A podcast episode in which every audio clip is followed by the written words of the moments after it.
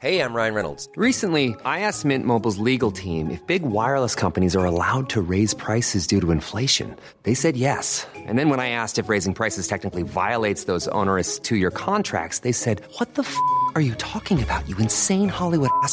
So to recap, we're cutting the price of Mint Unlimited from $30 a month to just $15 a month. Give it a try at mintmobile.com slash switch. $45 upfront for three months plus taxes and fees. Promo rate for new customers for limited time. Unlimited more than 40 gigabytes per month. Slows. Full terms at mintmobile.com. Bonjour et bienvenue dans Savez-vous que, le podcast d'anecdotes du Dauphiné libéré. Chaque jour, on vous raconte une histoire, un événement marquant, qui vous permettra de briller en société et de vous coucher un peu moins bête.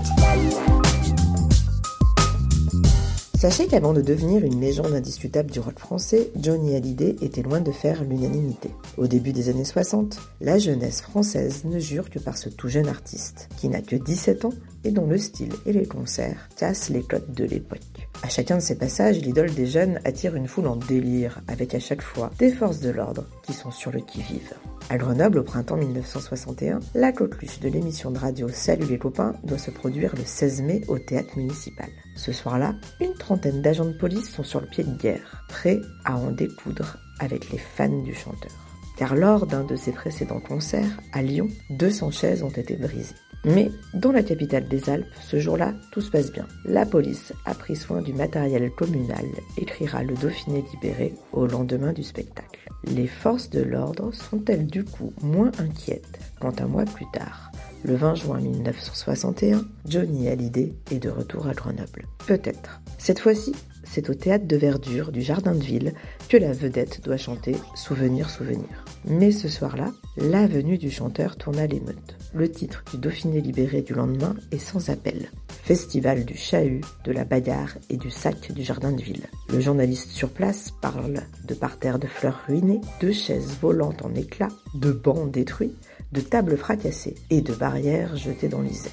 Il parle également d'orangers massacrés et décrit une foule déchaînée qui déferla comme une marée jusqu'à la Seine.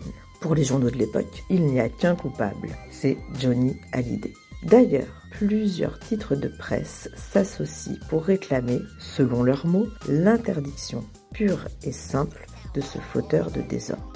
Les critiques à l'encontre du chanteur sont sans pitié. On parle de Hallyday Attila, on le traite de névropathe. Le Dauphiné écrira même à propos de l'événement grenoblois, les jeunes spectateurs, indignes et stupides fans d'un petit turbulent, très habile à fomenter de spectaculaires chahuts, qualité qui constitue la partie essentielle de son talent.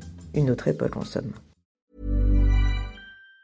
Even on a budget, quality is non-negotiable. That's why Quince is the place to score high-end essentials at 50 to 80% less than similar brands. Get your hands on buttery soft cashmere sweaters from just 60 bucks, Italian leather jackets, and so much more. And the best part about Quince, they exclusively partner with factories committed to safe, ethical, and responsible manufacturing. Elevate your style without the elevated price tag with Quince. Go to quince.com slash upgrade for free shipping and 365-day returns.